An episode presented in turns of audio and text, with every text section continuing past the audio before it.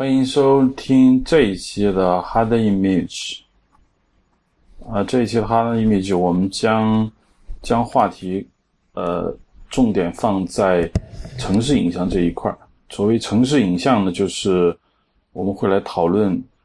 呃某一些特定的城市在电影中的表现的形式。因为像因为经常有一句话。可能大家比较清楚的知道，就是洛杉矶被毁了无数遍。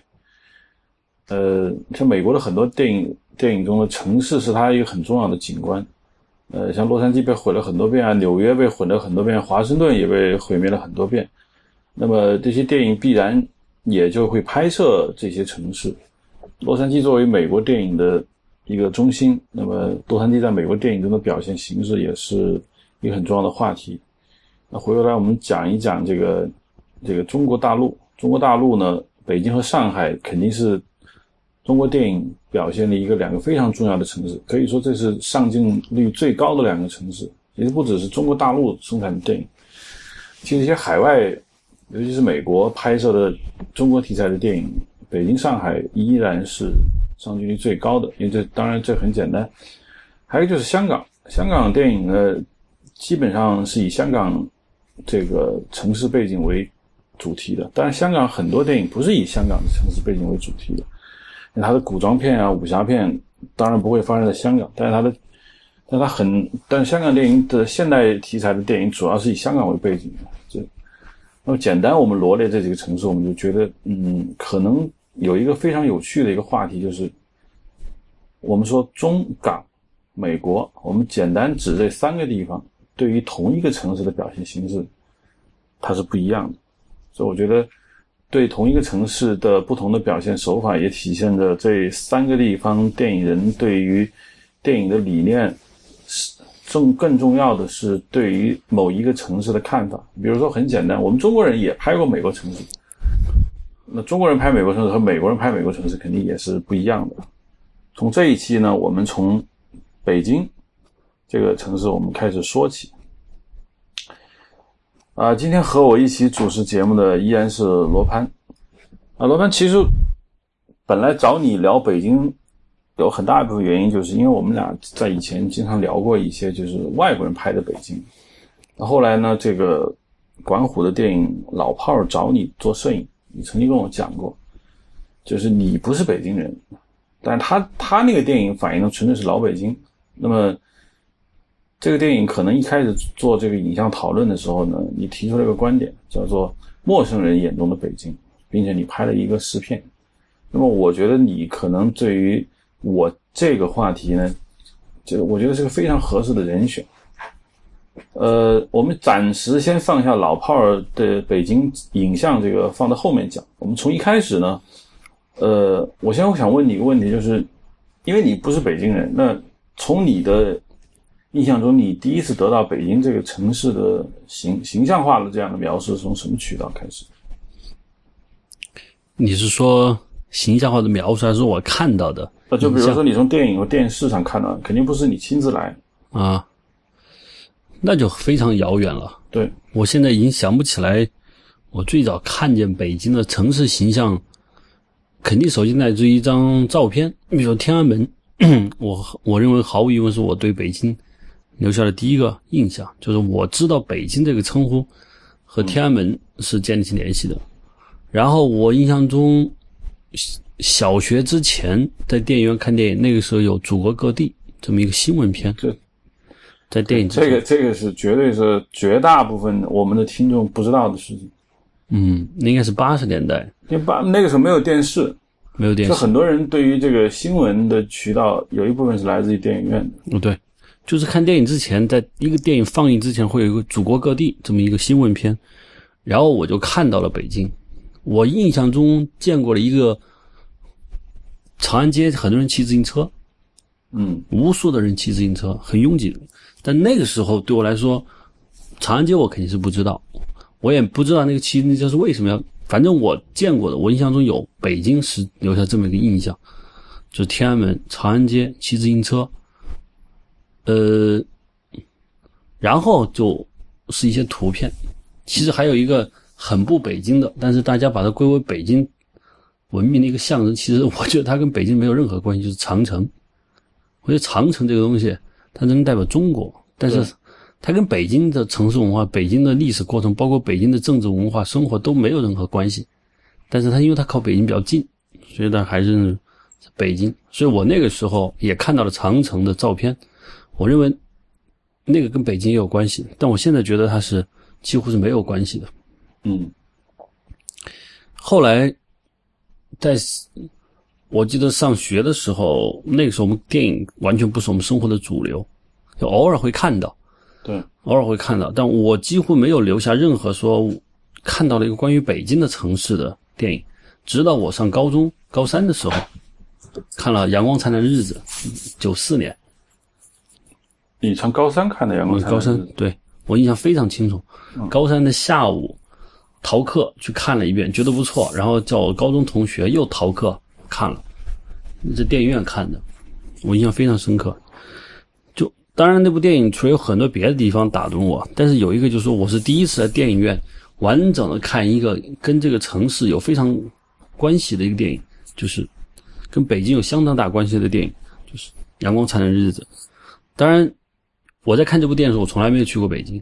所以我不知道电影中那个文革时候的北京和现在的北京有什么区别。因为那影片最后一段出现了一个立交桥，立交桥，对，那是我对现代北京建立起的最初印象。我认为北京街头就是这个样的。直到我九五年第一次去了北京，我才看到那个北京的样子。然后我记得我看眼看见北京第一眼是下雨，然后我从我几乎从蓟门桥走到了天安门，因为那时候那是个非常遥远的距对。不知道公共汽车怎么坐，更不知道地铁怎么坐。那你怎么知道方向呢？呃，地图，嗯，我记得在一个地方我买了张地图，然后我就一路一边问，一边拿地图。我记得从上午九点一直走到下午四点，我才到了天安门。但我走到天安门的时候，我已经崩溃了，就是根本走不动了。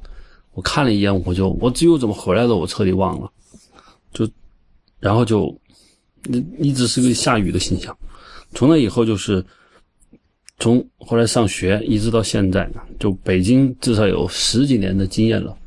就说十几年的过程，我看了北京在我眼前、眼中的样子。但是在讨论这个话题之前，我真的没有太去想象说电影中的北京是个什么样子，我没有太在意。其实真正打动我的，说北京是个什么样子，倒不是任何的影像，而是我上高中，应该是上初中的一篇课文，叫《故都的秋》。郁达夫的那个那篇课文给我留下了非常非常强烈的印象，就是他讲的是北京的秋天的美，是一种非常美的散文。然后我看了那本那个散文以后，我记得我第二次来北京的时候是也是秋天，然后我就我住的第一个晚上在六郎庄，就应该是现在的颐和园北宫门一带。我记得早晨一起来，我从院子一出来，我住在一个四合院老太太家里，特别蓝的天，碧蓝的天，九月的秋风凉飕飕的。我当时看，我说这这是我当时第一个印象，我记得是这是我读《故都的秋》这篇文章是我想象的北京，跟我眼睛看到了是一样的，就是秋高气爽，天是蓝的，风是凉的，杨树直插云霄。嗯，就是说其实。我看了很多很多电影，包括现在，就是说，还不如这篇散文，嗯，给我留下的这个印象。这个，呃，如果从我讲起的话呢，我觉得就是在高中时代看了一个电影，印象特别深，就我把它写的提纲里，就是《龙年警官》。我当时不知道黄建中是谁，我当时在那个片子里我认识的人只有张丰毅。就《龙年警官》是一个什么电影呢？就故事本身并没有什么意思，就张丰毅演了一个警察，然后他爱上了一个女孩，然后怎么怎么样。那里面电影出现了鼓楼，然后张丰毅就是当警察，然后去鼓楼底下还是怎么样吃爆肚。那是我第一次就觉得，哎，这个很有意思，你知道吧？那在电影院里面去看嘛，就印象特别深。就我当时我就觉得，如果我要来北京的话，我首先要去那个鼓楼，我要吃爆肚。这是真的是有这种想法。但真正对于北京，你说的这种，祖国各地可能可能我已经忘记了。但是真正对北京产生直观感受的，其实是众所周知的，就八九年那一次事件。那当时电视里面出现了一些，那时候我上初二的时候，出现了很多很多镜头。那个那个印象特别深，就是哦，原来北京有很多立交桥，因为在当时我在武汉，就也就也就很少的立交桥，就是这是个很明显的感觉。然后，其实你说的那个文字的描述，我在小时候，其实，在高中时代，你记得有一本杂志叫《大众电影》，是吧？当时我不知道是大众电影介绍还是怎么样，就是当时有一个电影叫《城南旧事》。就改编自林林海音的小说，吴义公拍的，很奇怪，一个上影厂的老导演拍了一个北京的片子，就印象中北京就是那个样样样子。嗯，虽然那个电影其实我并没看，但是我看了很多图片，我就印象中就啊，北京它的整体的这个外在的影像基本上是灰色的，蓝天白云。然后我第一次来北京，经历一样，九五年，我印象特别深，就是我我来学校。电影学院没有太直观的感受，但是我第一次去密云，感受就来了。我到密云之后，我就觉得哇，你看见那个，你说的就是那种秋高气爽，然后树叶都是红颜色的或者各种各样的颜色，你就觉得哇，我第一次体会到什么叫塞外。就那个时候觉得塞外诗、大漠孤烟直之类的那种描述，包括。我看的武侠小说里面，类似于雁门关这种描述，但是塞外我不理解。但我其其实现在像密云没并没有真正的到塞外，可对于一个长期生活在南方的我来说，到了密云，我真的是觉得到了这种塞外。就北京，其实我这么听下来，给你我的感觉其实是挺像，因为它跟南方有非常大的一种一种区区别。嗯。然后我记得，在我还没有上学的，其实还有一些反映北京的一些片子，比如说黄成根那电视剧，郭把瘾那电视剧，其实都在北京拍的。不过那个时候我对影像本身并没有那么敏感，其实我没没看出来那里面有有什么。但是我印象中那个时候，我记得说黄成根，我并不懂那是什么意意思。就北京，它至少。从这个角度来说，北京很少出现一种现代性的那种描述，至少从你刚才的讲述中，它也没出现过这种现代性的描述。然后我想说一下，就是说，呃，从你上学以后，包括呃我们大家都接受了这种电影教育以后，其实你肯定又看到了很多很多关于这个北京的这种电影。有个很奇怪的现象，就是你有没有发现？中国的文化分为北派文化和南派文化，或者是海派文化。就你没有发现，中国的电视剧基本上是以北方语言系统为主。那中国电视剧以北方语言为主，我们小时候，我们父母那个时候说热衷于看的很多电视剧，基本都是北派的。也是我们在电视上，我们已经接受了这种北派文化，因为北派文化，比如像清宫戏，是吧？比如过把瘾，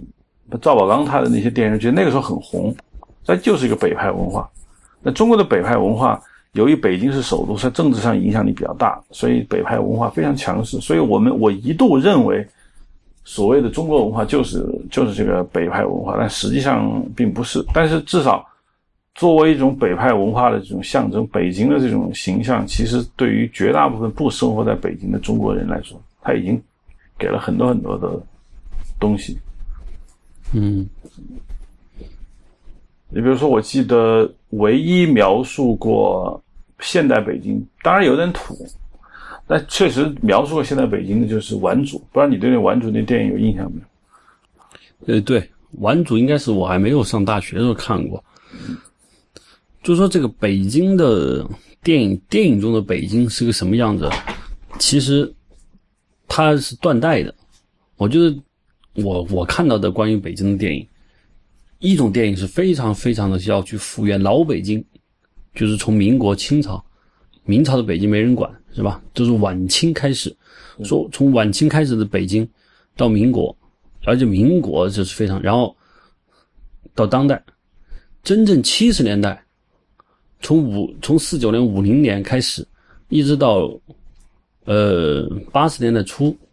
这大概有四十多年的北京，实基本上我觉得除了文革的纪录片纪录片能看到，剩下的关于北京的影像非常非常少。嗯，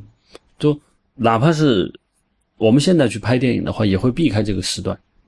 就所以这个时段可能政治上比较敏感，因为文革。对你没有人会去拍五十年代的北京、六十年代的北京，除了文革一段，甚至都没人拍。就你不会去拍平民一个生活，比如没人会去拍五十年代中期、五十年代末和六十年代早期类似知青啊题材的。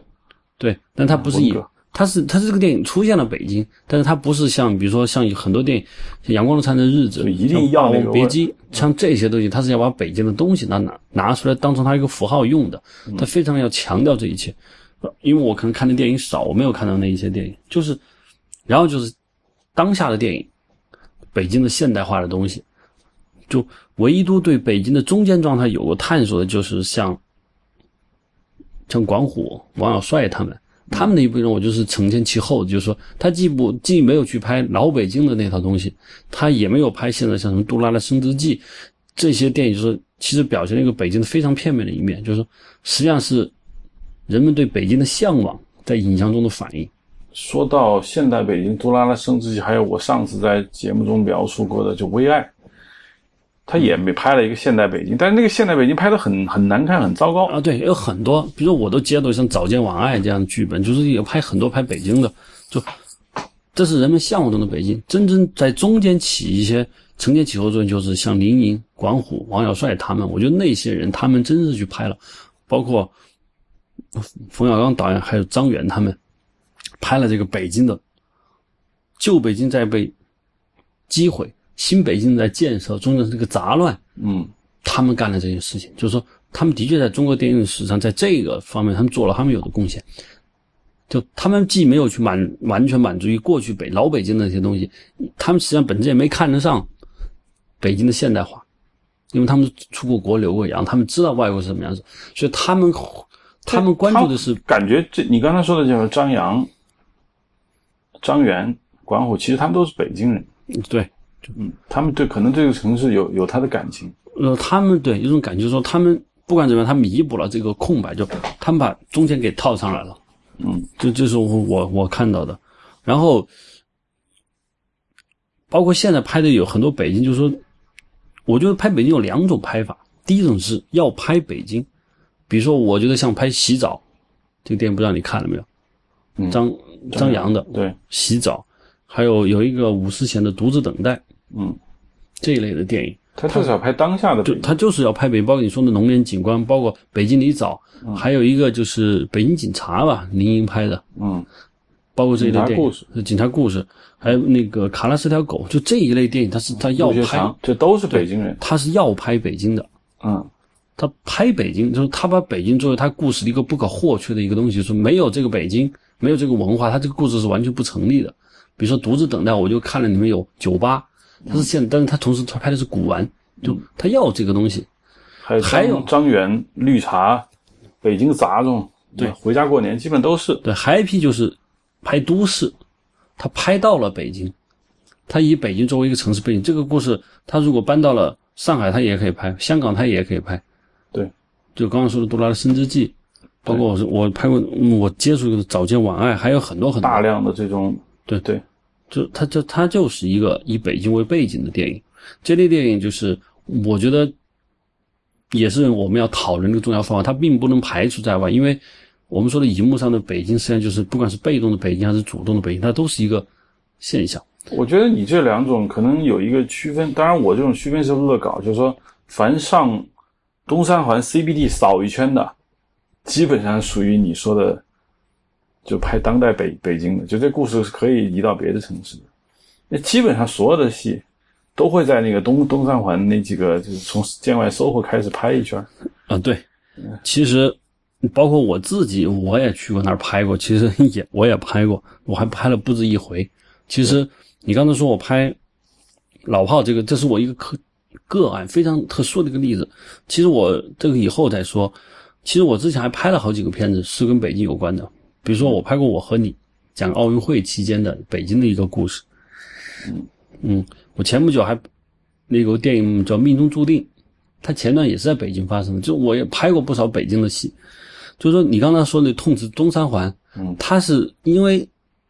你你没有办法不去那儿拍戏，你会发现拍东三环都是晚上，你会发现没有人白天去拍东三环，除非天气特别好。大家为什么都去晚上拍呢？就是因为它不用打灯，夜景漂亮，那夜景漂亮就是说，这不算漂亮，就是灯多。实际上拍东三环的夜景主要的目的就是因为它它够亮。北京别的地方吧，它的确灯不够亮，所以大家就去了。这是一个。东三环白天其实也有拍，有拍。就赵宝刚拍的什么北京爱情、北京青年的北北京爱情故事，也也就白天也有那种王珞丹嗯弄辆吉普车在那个东三环上乱乱叫，啊，对，就是这些东西，呃，你不能说它不对，因为你要，因为这个剧本它要求你表现现代化的东西，表现城市感。你在北京别的地方，长安街它就显然不是，长安街很政治性啊，对，长安街显然不是。然后你拍，你要是去跑到说北京很很有名的现代化的建筑，比如说鸟巢，这他就他觉得这像风光片。对，他他们要的北京其实是要一个城市背景，繁华的背景，他不要具体的说什么。所以你会发现，他们拍的时候并没有去强化国贸啊，并没有去强化中央电视台这些楼，他要的是一个背景，就是一个背景而已，对，仅此而已。尤其 SOHO 被人大量的拍摄，是因为它像现代化。那至于它那个 SOHO 的房子本身所代表的文化含义，根本就不会去考虑。嗯，是这样的，而且还有一种，就我个人，你说我要喜欢去看的东西，我觉得稍微懂一点北京的，就是喜欢去看老北京的东西，就把老北京拍的特别好的电影。老北京其实我有一种感觉，就是拍了这么多戏，你就发现“老北京”这三个字的魅力是很强大的。比如说我们在拍戏的这个现场，我们会发现，只要你说这个东西是要按照老北京去摆设，就有就有很多人会出来出谋划策，也有很多人知道该怎么样。不仅是从影像上来去追求，而且从我们有时候你会发现，就是说。老北京的魅力强到很多外地文化的人会去学习老北京说话，因为你知道很多外地人儿化音，这个没发音好嘛。德胜门儿，哎，他们说他们有个很著名的段，叫德胜门儿门门儿，这个德胜门为什么有儿化音？可到西便门就不能有儿化音呢？说西便门这就错了。说东便门、西便门不能有儿儿化音，啊，德胜门就得有儿化音，他搞不懂。但是从这个段子你就能看，就是说老北京的魅力强到了什么程度？强到了有成为一些片子的主体魅力。我可以这么说。我举个最简单例子，我觉得其实梅兰芳前四十分钟大家觉得很好看嘛，他很好看，他他真把这个老北京的味道又拍了一遍，你觉得特别好。《霸王别姬》如果不是北京味儿在里头起这么强的作用，它的那个魅力值，你真的很很打折扣。你看大家为什么就是说，当然我们我们的可能都比较喜欢背《霸王别姬》的台词，他那个《霸王别姬》台词，他逗就逗在他那个老北京的这种氛围上，所以所以我就说，如果说我们要分开讨论的话呢，我觉得这个。老北京很明显是一个非常有趣的话题吧，它已经它大过对于现代北京描述的这种热情。对我就我感觉拍老北京的味道，其实只在干一件事，就是论证北京作为首都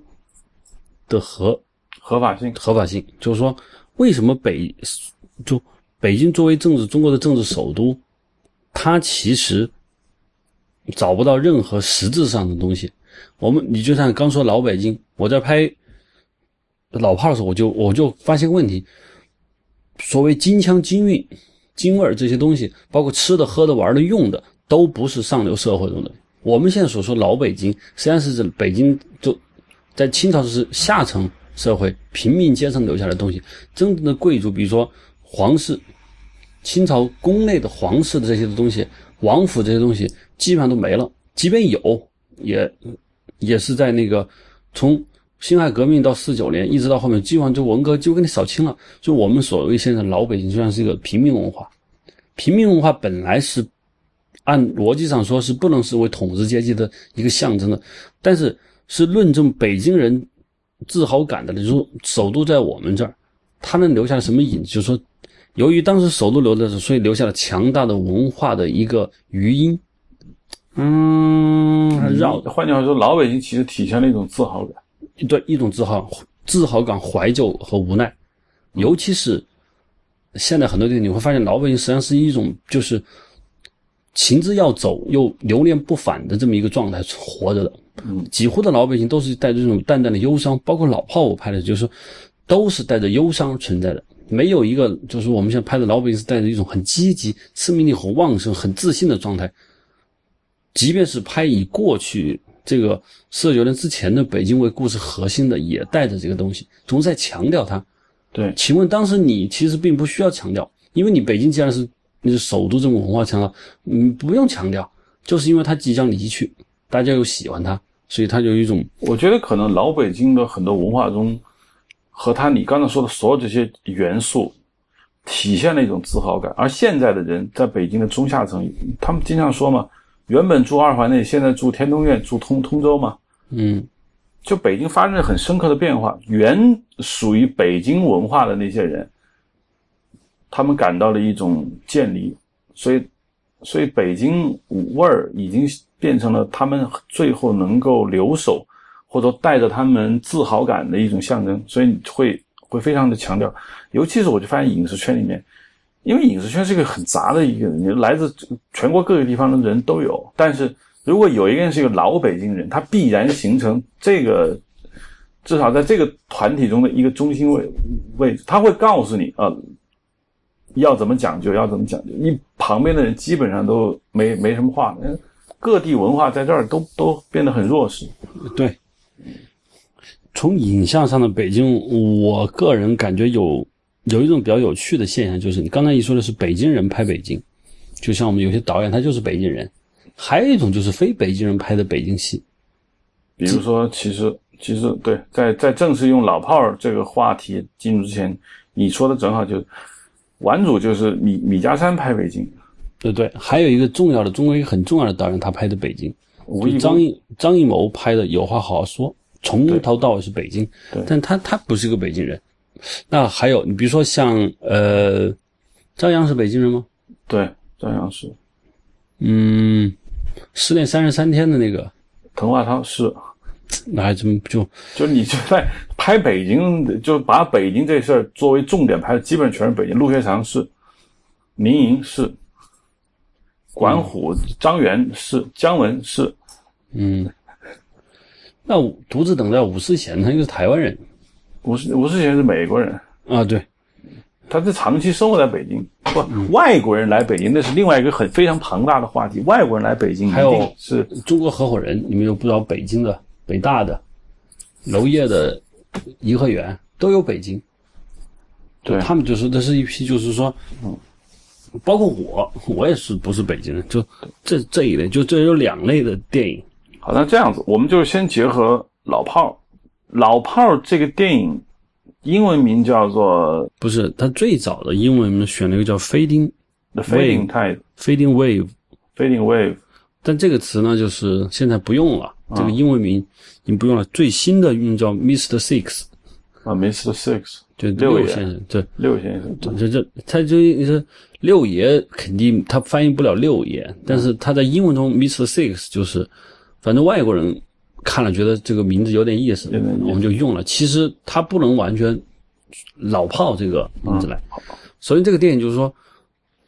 什么是老炮，就在我们开拍之前足足讨论了一个月，就反正导演他明白。嗯，冯导他明白，但是他们之间的表达又是不一样的。我们剧组有很多老北京，他们每个人对“老炮”这个词汇的什么是老炮，都说的是都不一样的。对，什么是老老炮？老炮就是我现在觉得综合下来老炮，就是说是指在某个行业内能一言九鼎的重要人物。这是他的，你看，这跟我的理解就不太一样。嗯，对，就是首先他是北京人，嗯，五十多岁，在某个某个领域内具有一言九鼎的实力和地位的人，是老炮。嗯，就我开始以为老炮是指地痞流氓、北京胡同的老流氓，后来人说不是，就说你像王朔他们就是老炮，他不是，首先他不是胡同的，他也不是老流氓。嗯，我以为是江湖的老大是老炮，也不对。他有人说田壮壮就是典型的老炮，但田壮怎么也不能算他是街上的江湖老大。他对，这个不打断一下，就是我理解的老炮跟这个就很不一样。那我理解的老炮就是指社会经验极其丰富，看看清人情世故之后的一群中老年人。但你虽然老那些老政客们也可以叫老炮，但是他们显然不是。就很多党党内的一些高官嘛，各种社会的他，他早就把中国看清了，他们就不是老炮。因为他们是权力人物，老炮仅限于民民间。呃，对，就嗯，反正老炮就各式各样人都可以叫老炮，这可见“老炮”这个词汇实际上是已经泛指了。就这个电影呢，我记得导演找我第一次，他就问我说：“罗盘，你有没有兴趣？”我其实一开始是没有那么大的信心，因为我以为导演要做一个非常具有北京味道的电影，我就跟导演说的是我不是北京人，我可能拍不出你想要的东西。但是导演本人说他，哎呀，罗盘，我正好希望拍一个非大家意料中的老北京味的电影。好，我就知道了。无独有偶，就是说他请冯小刚导演来演，冯导见我第一眼问的第一句话就是：“罗盘，你看得懂剧本吗？”当时我这句话把我一下愣在那儿，就是我说我看得懂剧本，但是我看不懂台词，他用北京话写的剧本。然后我说我我我不是北京人，然后如何？然后导演冯导说，他说啊那就对了。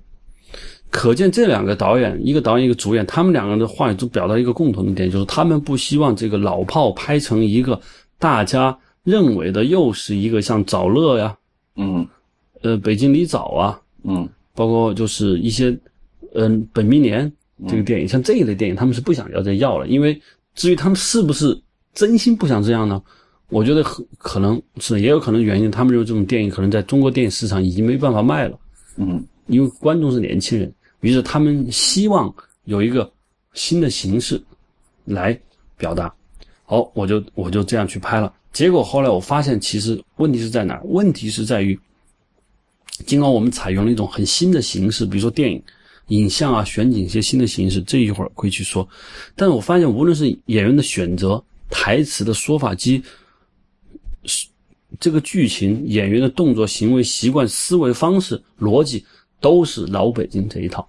严丝合缝的，没有任何的越轨。对，我经常经常在现场，我听着管导跟底下人说，老北京应该是这样的，应该这么这么说。冯导说，你看当年什么什么什么的，是应该这样的。就其实，在人物探索、台词的设置上面，都是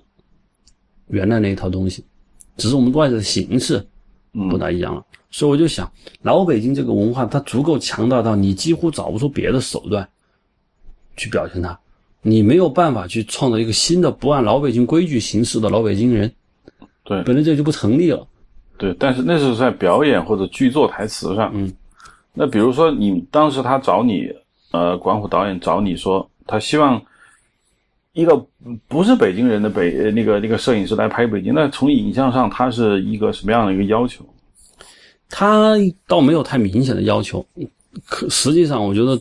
管导可能也没有脑袋事先设计好他需要一个什么影像，他实际上并不应该说他并不知道。他以前拍过好几个跟北京有关的电影，据说他跟我说《满汉全席》的北京部分是他拍的。呃，徐克的那个吗？对，他说徐克钦点管虎，所有北京部分紫禁城都是他拍的。嗯他跟我说徐克都来都没来，啊就不来了。啊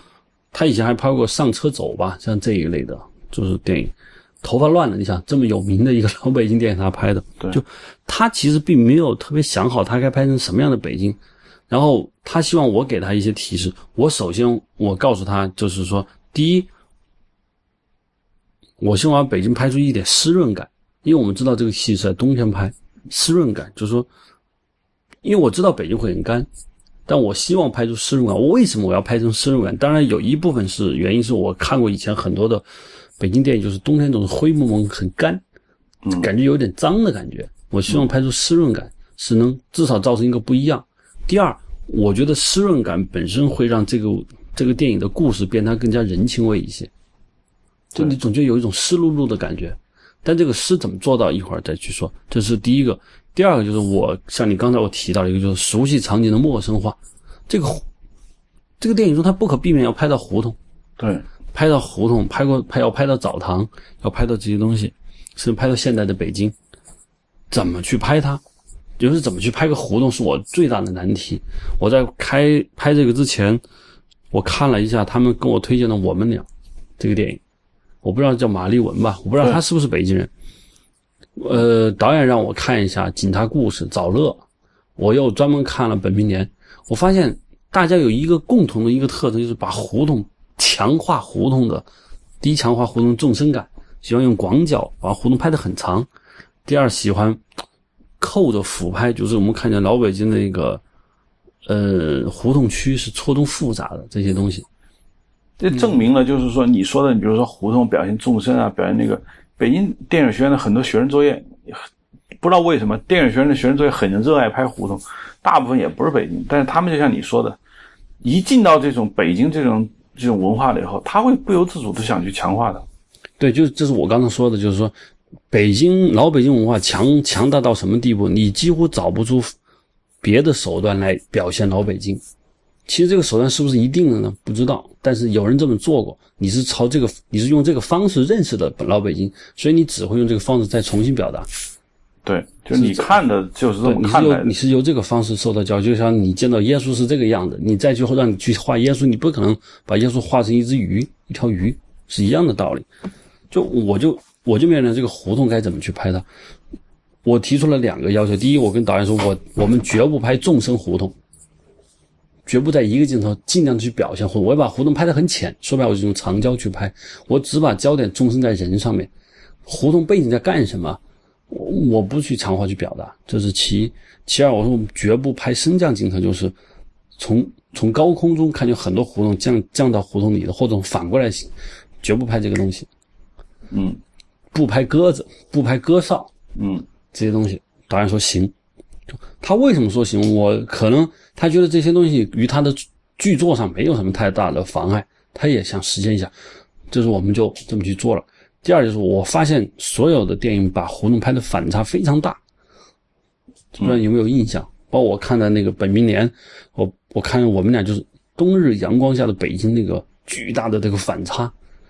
就是他们特别喜欢拍到就是阳光照亮了胡同的老木头，嗯。胡同的一角，上面是很暗的东西，特别喜欢这么拍。这是一类，就别说电影的摄影，其实很多图片摄影都是这么玩的。就是所谓拍老北京，它都有一套手法。对，其实这种方法表，我我觉得无其实是表现了老北京的成就感，就是说他很成就。通过大反差的光线把一部分照亮，一部分变暗，它是成就感要出来。为什么要说成就感？就还是一种怀旧的东西，所以我就要反其道行之。所以我在拍胡同时，我不许阳光一丝阳光出现大反差。于是，因为我们特殊的原因，我们不能在真实的胡同拍，这个原因就不说了。因为现在现居在胡同的一些人，他很难打交道。我们在北南草场胡同，我们已经选好景了，已经开始搭景了，但是由于当地。人闹事不让我们拍，我们转到中影集团，我们搭了一条胡同，就因为搭了一条胡同，反而给了我一个很大的一个机会，就是我把整个街完全用白布罩上了，就阳光不管怎么强烈，我们看到胡同永远是柔和的光线，从来没有让硬光落到人身上过，几乎没有，除了影片最后一场戏，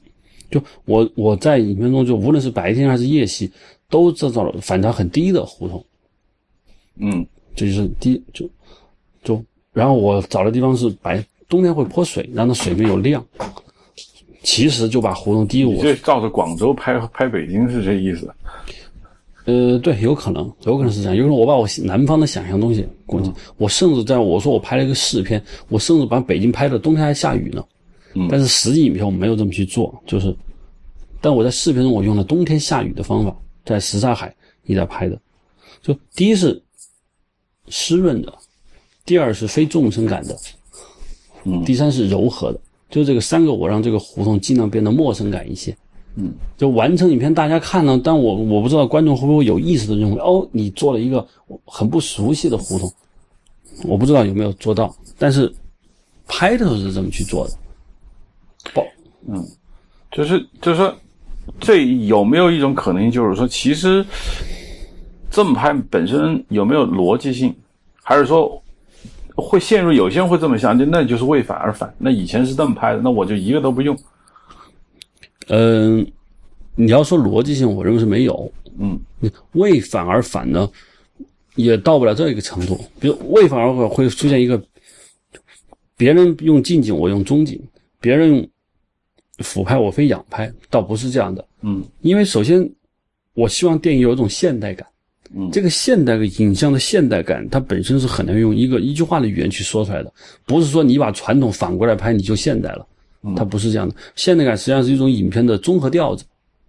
比如说用肩扛摄影。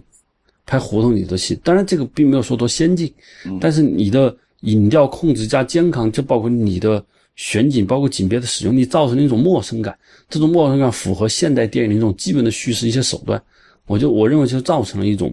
不一样的感觉。对，它不是简单的说别人加我就减，别人乘我就除，是这个简单的方方式。对，比如说我们再举个例子啊，举个例子，我们比如说我们选澡堂子，嗯，一开始。我觉得很好，就是导演和我都说绝对不拍老澡堂子。对，就估计拍烦了。张扬他们那，我那甚至连澡堂那个电影我都没去看，洗澡那个戏我没去看。就我们在选景的时候，我们一直选择认为选豪华的洗浴中心，显然不是老炮能消费得起的。嗯，一般来说，肯定美术也给我们找了一个，就北京的，就是呃前门的一个老澡堂子。我们去看了一眼，觉得是很老，据说洗澡人拍的，但是我们断然的放弃了。就我们选了一个什么？选了一个。北京现在真正能够能花得起钱洗个澡的，就是大约洗个大约七八十块，就在北京的四环以外的这一圈的中档的洗浴中心。啊，中档洗浴中心就是你能说它好也不好，说差也觉得不差。我们就选了这么一个环境。就其实从这个选景来说，显示了一个方针，就是绝不卖弄和故意去抖这个老北京的东西，但是也绝不把这个。抽离出来，就是我就不要老北京的东西了，我就不要它。那你这个电影失去了这个，是你这个电影等于把血液给抽干了，这块只有肉和骨头。对，嗯，我们现在做法就是让这个血液在这个电影中内部流淌，我们感觉它的活力，但是我们不让你看出来，尽量少的看出来。有一种不知道，可能跟你的比较接近，就是有一类的导演，他们很，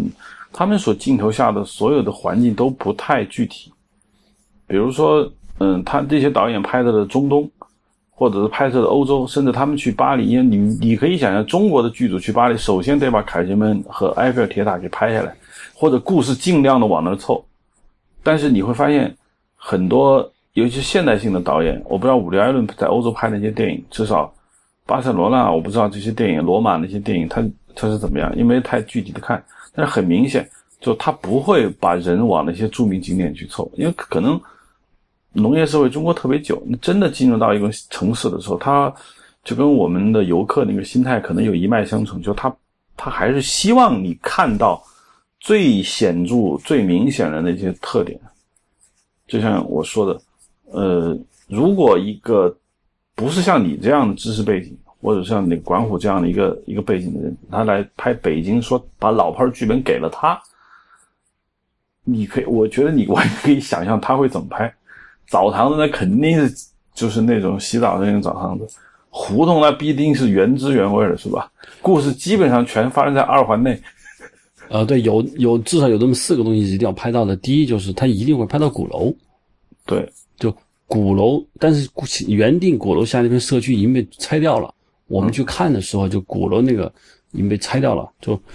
这是他一定会拍的。第二是歌哨，冬天嘛，他一定会拍到的。还有就是京剧。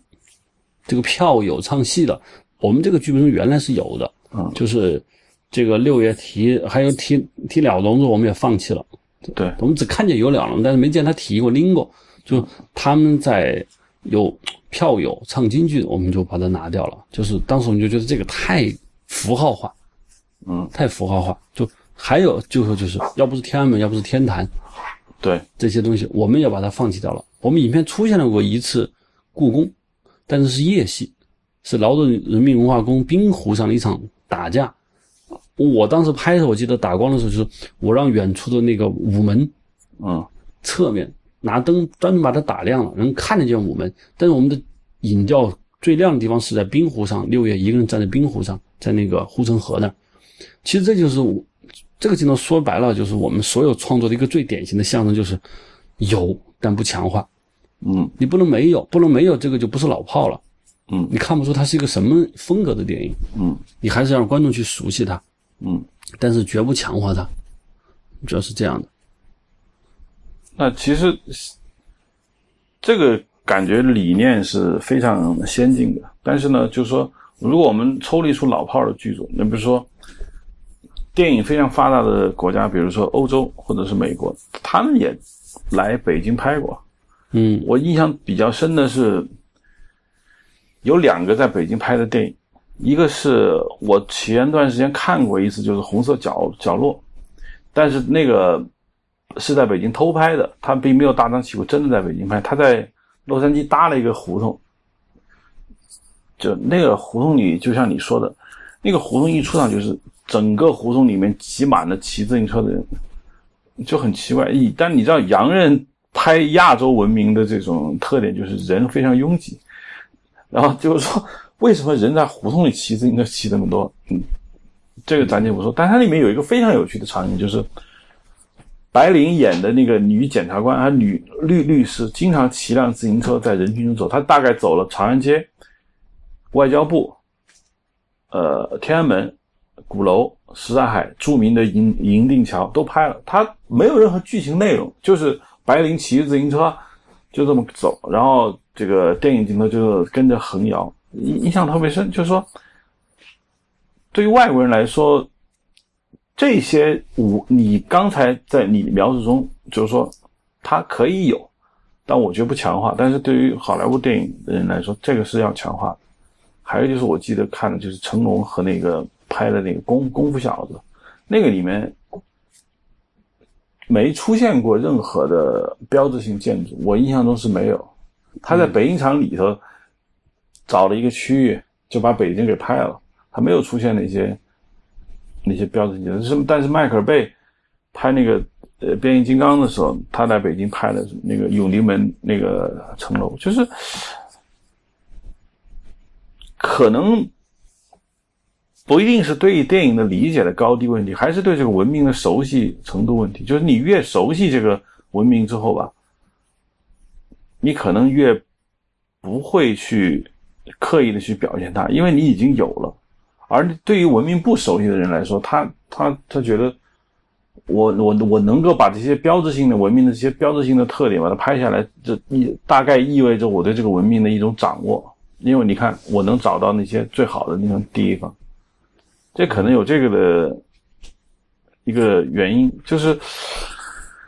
还有一个感觉就是，比如说你们作为这个非常专业的人士来拍北京，那。你刚才提到了，其实还有一些外地人拍北京，我们觉得是不是可以聊聊这些人？就张艺谋，对，就他有个电影叫《有话好说》，我是在开拍之前，老婆这样我还是看了一遍。就我看这个片子的目的就是只有一条，就是他怎么干，我会绝对不会去这么干。就我看他犯了什么错误。嗯，我发现有话好说犯了一个。对现代人来说，可能对当时来说是一个很棒的一个东西，但是现在来说，我觉得不好了，就是因为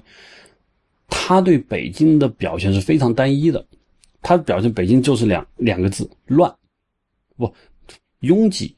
不堪。嗯，你看他北京，他首先出现的北京是一个，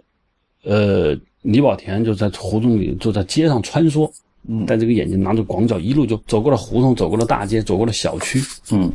穿梭，然后他在一个小区，我看见交警在底下喊“安红”，嗯，那是在方方庄小区。对，然后就转圈的拍，就是说，他认为这个方式表现了就是九十年代中后期的北京的那种很燥、城市建设很快、人都浮动不安的这个状态。其实这跟顽主的那个、那个、那个调性是一样的。嗯，对，他把北京拍成，而且他里面拍的里面的人都非常的奇怪，就说白了就是说神经质。嗯，到了就是乱，就是混乱。嗯，就这部电影我表现的，就张艺谋在拍北京的，我觉得他对北京的这个表现是一种急于求成，就他以前拍了很多，他在这之前拍的各种中国的，比如说菊豆啊，中国传统中国被被观众斥之为脏乱差，中国都被你拍了。中国，比如说拍菊豆里面，还有一个大红灯笼高挂吧，就对拍中国中法社会旧中国那些恶习东西，他拍够了。当他拍有话好的时候，我觉得他有一个交往过正，就是我再去不拍什么大红灯笼很稳的构图，老爷小姐，再不拍这个了，拍表现现代的东西，就是用广角的乱，不停的就，包括你说刚才拍的两个人在餐馆吃饭，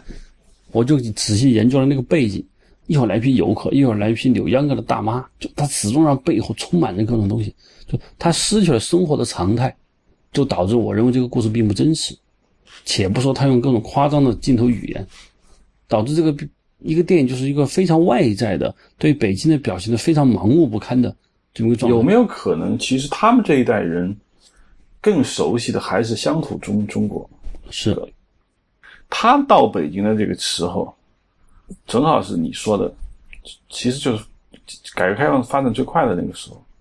而他们以前长期生活的那个乡土中国。塑造他们的性格，那他他来北京，他，我觉得我觉得你说的这些，比如说乱，各种游客啊，各种脏乱差都有，但是他更敏锐的抓到了这些东西，就他会看，就像一个人他，他会带着他的有色眼镜去看这个世界上的某些东西，他会强化它，可能他会觉得哦，你看。所谓的城市文明，其实并不比他以前所拍摄的乡土中国，他觉得更文明。所以你看，你说的凡脏乱差的东西，他拍的并不脏乱差，是不是？或者说他觉得那是一种美，那他拍的这个北京，你会觉得啊，好不真实，他太夸张。就像被广泛诟病的他另外一个表现，上海的那个摇啊摇摇的外婆桥，人们也觉得你你不你你也不懂上海。好像他拍的上海也被人说，那换句话说，他只要拍城市，他就很难找到一个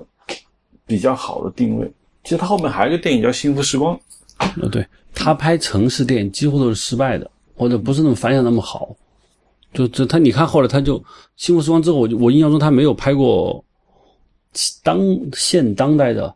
城市题材了。《归来》算城市题材，但是那个时代太久远，而且看不见城市。对，完全没有城市。对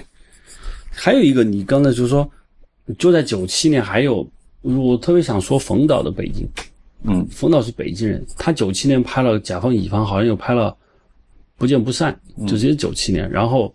有话好说也是九七年的，就这是个同一个时期。那时候还有，我记得刚上学的时候，《爱情麻辣烫》，嗯，也拍了，那几乎是同时的电影。就这三个人拍的北京，我觉得冯导的北京就比有话好说的北京要相对来说更平静一些，有可能。冯导就不会那么去拍北京，他说这是不是，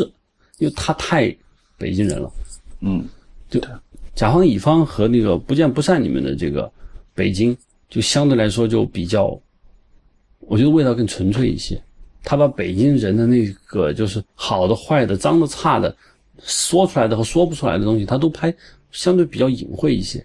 他要的是韵味。嗯，而有好处就不是。对。就这其实我觉得这是一个区别，就是说你对这个城市有多长时间的了解，说明拍出来的东西就会有一个不一样。有有一个很逗的一个事情，就是同样是北京人，你发现拍北京基本还是北京人。陈陈凯歌，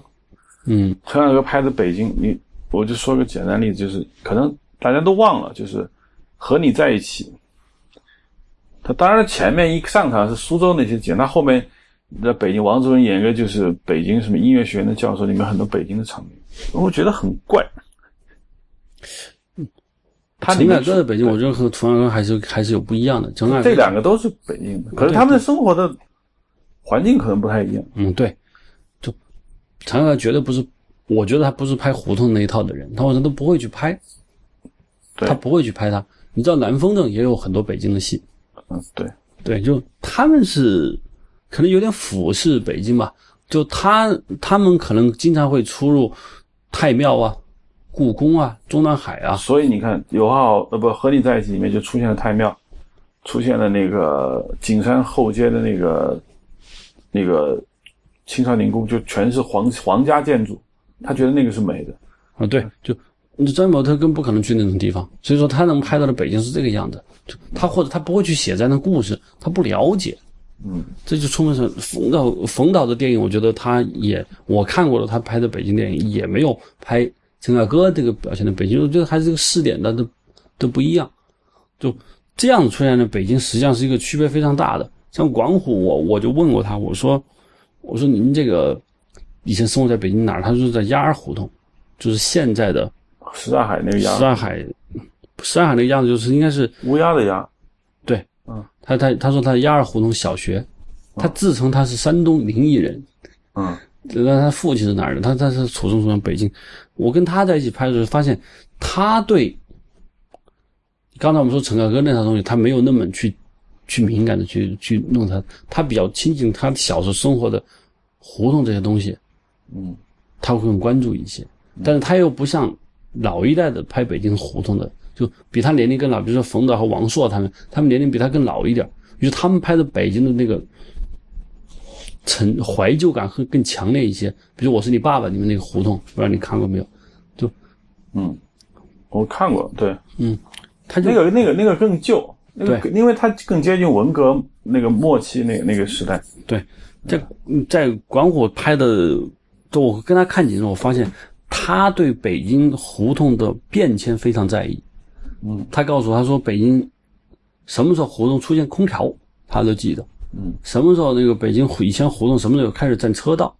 车什么时候停进来，他知道。什么时候修的公共厕所，他知道。他说以前都一条胡同没几个公共厕所，他都非常清楚。他说看见胡同的那个房子那个窗户装上栅栏窗了，他说外地人来了，防盗。他北京以前没有这些东西的，就他很关注这个变迁。嗯，可见他生活的时代是这个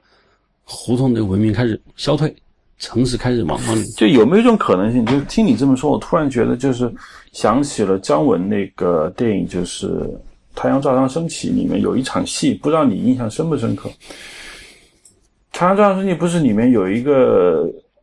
崔健演演了一个角色嘛？有一场戏莫名其妙的，崔健坐在一个地方，太庙，太庙一个长廊，说了一段话，然后在镜头在里面走了一圈，然后走了。我当时非常喜欢，就他为什么坐在那儿说话？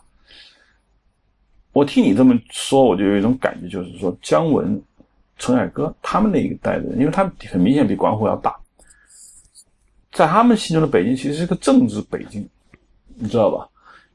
姜文的生活在军队大院，陈凯歌那显然他他自称是北京四中，他从小都是贵族，那他们理解的北京可能是跟政治意味北京，所以他们镜头里面出现太庙啊，出现军队大院，出现政治化的符号。都是很明显，但是管虎可能出自于一个稍微平民的阶层，可他，他虽然跟他跟冯小刚可能可能从阶层上差不多，就他不会特别关注北京作为一个政治政治政治形象的那样的一个出现。当然，他也不是我见过的一类我很庸俗的老北京这种拍法，他们绝对不是底层，你懂我的意思吧？他很少有控诉。呃，对我据我以前我我以前不知道冯老师，现在我知道他实际上是军队的，他是在北京军区京剧团，嗯，加入这个艺术行业。他以前是画布景的，他是美术师。就他说他从来就没有在胡同里生活过，嗯，所以他我们在拍老炮的时候，他说他其实不能演出胡同里的老炮们的感觉。他说胡同的老炮首先不会穿军呢子大衣，胡同老炮老炮吃一顿饭不会超过六块钱。嗯，就他他非常清楚这个，就是说，管导他是北影厂子弟，就他也不是生活在胡同里的人。对，真正从胡同里头蹦出来的人，王朔也是一个大院的人。就现在我们我还不知道哪个就能成气候的导演是真正从胡同里窜出来的人，我还不知道，可能他们没有没有拍过电影。对，不知道张元是不是？应该好像也不是。对，那时候能上起电学院，我觉得不是胡同能窜出来，就根本连接触不了这个。那以前电学院招生可能更加贵族化一些，就不是这一样的。就总之，完完全全用胡同里头长大的导演能拍的胡同，的确我们不知道他会成什么样的。但是我们我现在能接触到的，实际上是更高于这一层的。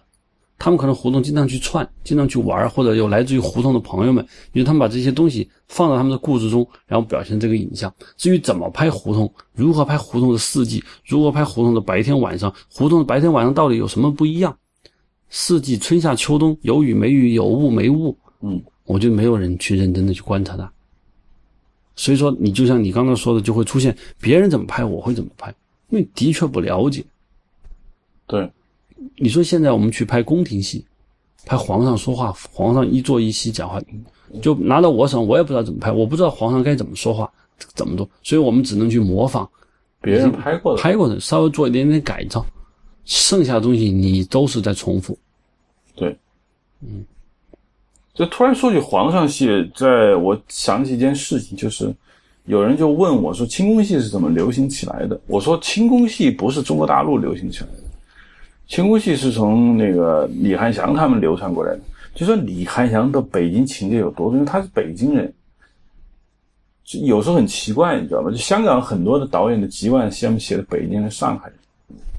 人，嗯，李翰祥他们知道是北京人，所以李翰祥一口京片子。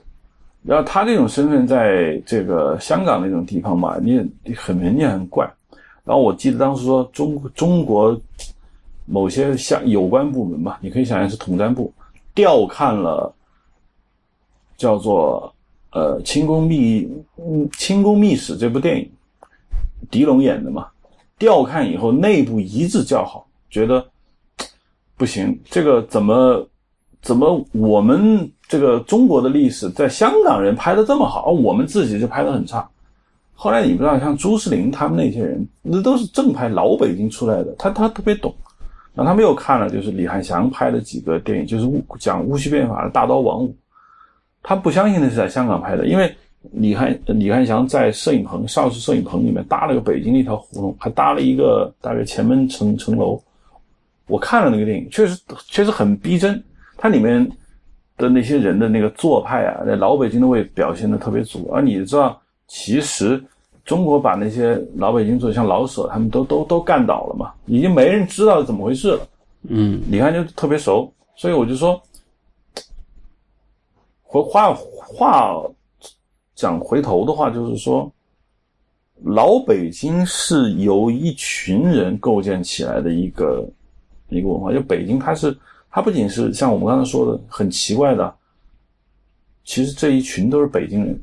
就我们能数得上的，把北京拍的稍微像点样的，都全是北京外地人，基本上都没拍好过。那，嗯，这是我们说香港的李翰祥他们也是拍北京拍的拍的很好的。我不知道像王家卫他们当时记得王家卫有一个电影项目叫什么《北京之下》是吧？后来没拍，但我大概也能想他会拍成什么样，就是，就他肯定跟香港的那个《重庆森林》那个风那个风格完全不同。我我在讲一这么一个事情，就是说拍老炮开拍之前，我曾经在一个器材公司遇到了一个老北京人，他是个真正的老北京胡同长大的一个人，我们就聊起老炮，我就跟他说了一下，呃，我想怎么拍北京，把我的环境陌生化呀，怎么怎么，他听了以后第一个反应就是，老板你不能这么拍，我为什么呀？你拍这个我们老北京不认，这什么玩意儿？这是我们北京吗？我觉得他可能真的有点急了，就是我们本来是一个萍水相逢的朋友，在跟他谈这个话之前，我都不认识这个人，嗯，我就跟他聊了十分钟，他他他当时他就有一点但是他事后好像好像什么事都没有，但是他说这句话，我相信他有点急了。后来我才知道，他们对这个老炮是抱有很高的期望，因为他们这个五十多岁人已经没有属于他们的电影了，现在电影都是二十几个人看，他听到老炮冯导就。广虎他们认为这就一定是一个老北京的电影，嗯，给他们准备了一道菜，你怎么上来的厨师怎么 成了一个外地人？嗯，就味道就不正，所以我说我要把胡同拍成什么样？他说这不不好，你拍成在我们老北京都不认这什么玩意儿。就我突然就意识到了，就是说，在荧幕上的北京，它本身存在着两面，就第一，你一定要有它的继承的这一面，继承的这一面。然后你作为现代的电影人，你应该赋予他新的东西，两者要把握的非常好的平衡。如果说我拍的完全是不好了，你至少我眼前的这位老北京观众他就会拒绝，他就不认了，他认为他找不他熟悉的东西，这个东西电影真的就失去了味道。那有一个问题啊，就是说，那你在拍老炮的时候，那那你除了在镜头语言上跟以前拍北京的方式有不同，那你们怎么保证你们这个电影会受到老北京人的喜欢？台词，嗯，做派，嗯，比如说我们在这个台词上就非常下功夫。我们的演员张涵予，他就是老北京人，他创造了很多我们或者说他创造，他说了很多台词本来所没有的一些词汇词汇，他他自称这是老北京话。就是还有演员的做派，比如说他跟我说，这个拿了一包烟，这么砸，嗯，这么砸烟，把那烟头往外拱。他说这是大院人才干的，胡同人抽不起，胡同怎么拿，因为只有这么砸是要给人发烟的。嗯，他说胡同那帮人哪抽的能一包烟自己抽就不错了，还有能发得起，只有一包烟可以散烟的人才能这么砸，这一砸就是要要散烟，真的是。他说：“以前的北京人就抽烟是，叮一根就抽了，就自己抽。这个我一听说，他真是比较懂这个。嗯，就我们你要保证老北京观众说，老北京观众可能不熟悉这个镜头语言，但他熟悉说话，熟悉做事。嗯，这我觉得主要是来自于这个。那那如果说从镜头语言上，有没有哪些镜头？因为这电影没上映啊，就是可能大家没看到。但是呢，有没有哪些镜头设计上，你觉得你既既没有用原来那套手法，但同时你觉得你还是抓到了这个北京的这个味道呃，最典型的就是银锭桥拍摄银锭桥，这是一个北京一个非常著名的一个景。嗯，就无论如何我们要拍到银锭桥这个东西，导演也跟我说，他说影片不出现银锭桥，观众不认这是什刹海，你怎么拍他都不信，因为现在什刹海已经是商店林立、酒吧丛生，就已经乱起不行了。嗯。所以我们就当时涉及到如何拍银锭桥，但是我看过的拍银锭桥方方位只有一个，就是在银锭桥的东侧，长焦那个银锭的样子，有人来往，远处如果天气好能看见西山，嗯，就是这样的一个镜头。但是我跟导演就说，我们没有怎么去拍，实际上我没有怎么拍，我用了一个什么方式拍的呢？我们实际上是肩扛跟着演员从背后走，我能让。焦点放在冯导的身上，然后我们是选择早晨天刚刚亮的时候，我把地面泼湿了，然后我们隐约能看见什刹海银锭桥正对面的，你知道是钟楼。对对对，不是鼓楼，是钟楼，是那个青灰色的一个钟楼，鼓楼是看不到的。对，我知道。对，钟楼就是，实际上我们是，我能让观众隐约的看到远处青灰色的钟楼，是从南往北走吧？呃，对啊，从南往北走，机器也是从朝北拍的，就是能看见湿漉漉的桥面，能看见一个人影，焦点在他的人身上，能隐约看见在在雾气中的。这你看，你很明显，这就是南方某城市。呃，对，说白就是这个北京，对，就是这样的。其实北京也有这种夏天，北京也有这种情况的出现，就不多见。但是我们没有去把镜头摆到那儿，拍它过去。曾我曾经摆过一次，我们最后都放弃了。就这是最常见的一个拍法。嗯，但是就说就像你刚刚说的，老北京一看这是什刹海，这是银锭桥，肯定没得错。嗯，但是它确实还是有点不一样。嗯嗯嗯，还有我们，比如说我们在选择决斗的地点的时候，原来我们剧原剧本一直选在天坛的一个角落。嗯，当时我们去看了，但是。就这个地方，天坛，就是说以前据说以前老北京打架是在天坛，一定要有天坛这个祈年殿也，能看得见。后来我们放弃了。就为什么放弃？是因为当然有客观原因不说，就是我总是感觉到，因为北京的冬天那个树不茂密，光秃秃的，地面连根草都没有，然后就是一个祈年殿在那儿，且不说雾霾天，就我觉得怎么拍都出不了味道。就他至少是他打架群架是可以，但是就是没有一种。新鲜感，嗯，然后我就跟导演说，我们能不能改在一个冰湖上？导演说冰湖什么意思？他导演不明白我在说什么。对你，你一说冰湖，其实我觉得就是你是基于电影的思维。对我就是在冰湖上，这是一个最后在蓝天下，北国冰天雪地拿砍打，包括六爷死在那儿，这种悲壮感。但是导演说，以前约架没有人约那么远，怎么去啊？走路骑车都太远了，一堆人都是在北京城里头找一个地方。后来我就去了颐和园，我在颐和园冬天冰上，我找了个点，觉得很不错。本来我们是定在颐和园拍的，但是由于最后颐和园没让我们拍，我们选了另外一个地方。但是后来就是我们拍完以后，我们看发现它是对的。就你把它放到了祈年殿一个狭窄的环境，它不具备电影感。首先树很烂，地面很烂，祈年殿还还离得挺远，你很难我在所有地方都带到它。就它至少为了这个北京的符号，你丧失了电影感。嗯，你丧失了电影，就丧失了这个电影最后应该有的高潮，应该是得不偿失的。嗯，这我们就放弃了。那换句话说，就是说，我不知道，如果真的就发生在祈年殿的一个角落里面，呃，对于电影来说，你觉得形形式感上面会丢分，是这个意思吗？丢很多分。嗯，因为我们首先，你说我们就在祈年殿底下，祈年不是圆盘吗？就在那儿打是很震撼，但是它不可，那是不可能的事情。其实打应该是这个荒凉，荒凉的时候，他们说，据说告诉祈年殿，天堂很大嘛，有很多有僻静的僻静的是打架的好地点，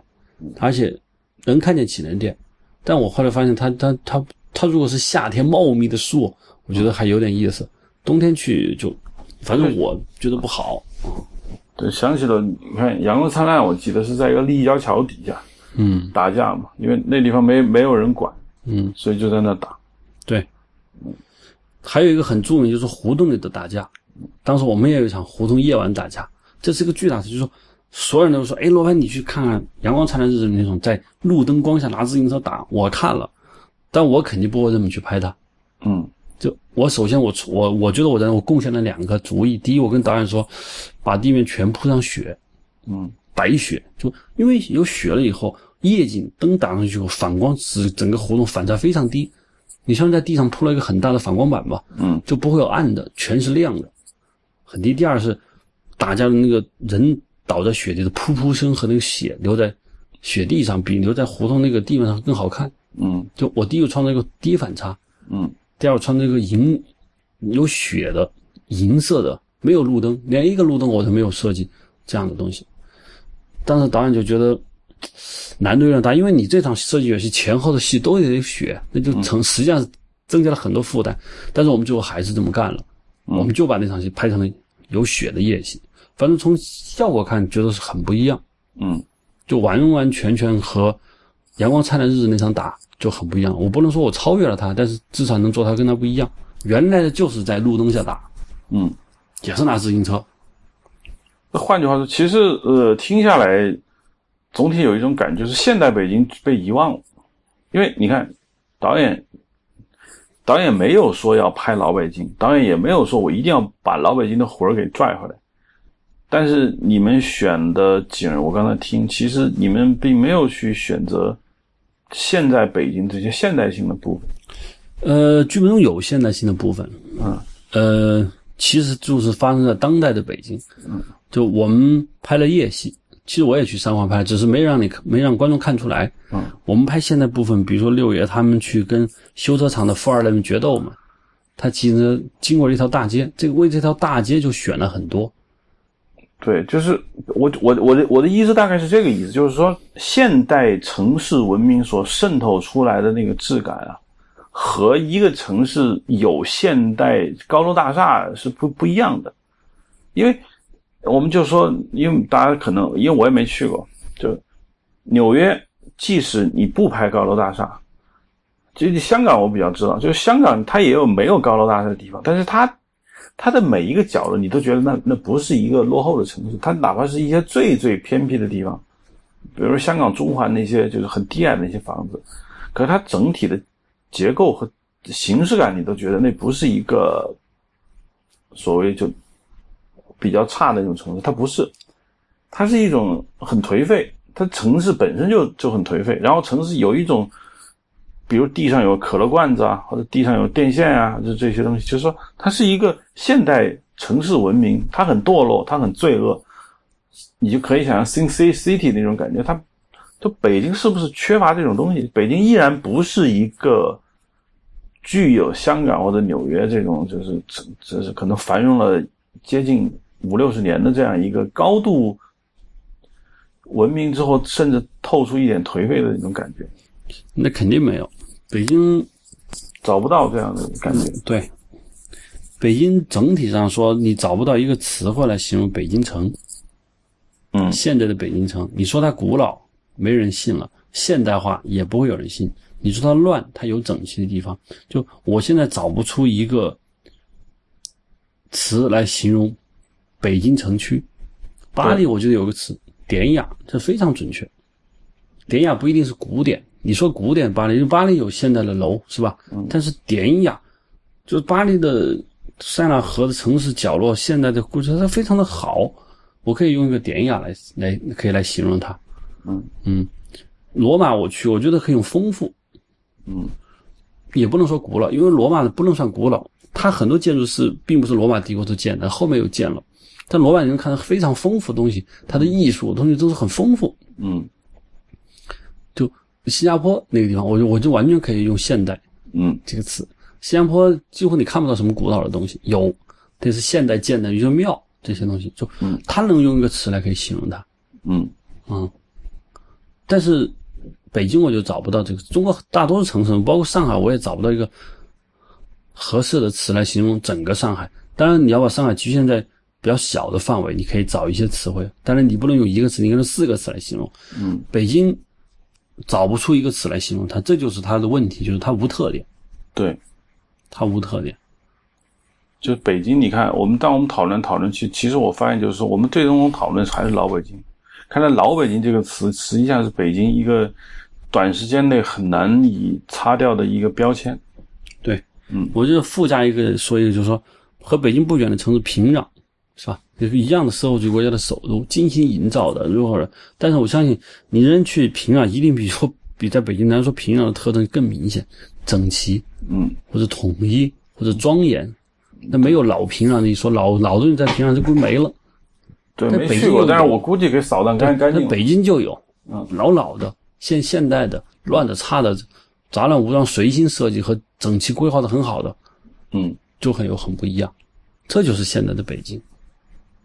好，好，那今天的 Hard Image 我们就聊到这儿。接下来的城市可能会包含上海、香港，然后洛杉矶。当然，如果听众有什么具体的想法的话，我们也可以开展一些别的城市。当然，记住，就是我们所聊的城市，基本上在电影中要经常被表现的。好了，今天我们的 Hard Image 就说到这儿，谢谢大家的收听。我们大家可以在新浪微博和微信公众号上关注我们，我们的微信公众号和新浪微博的账号都是“硬影像”三个汉字，在 Twitter 上的账号是 Hard Image 英文，啊我们这个节目是在 IPN dot li 上播出，谢谢大家的关注。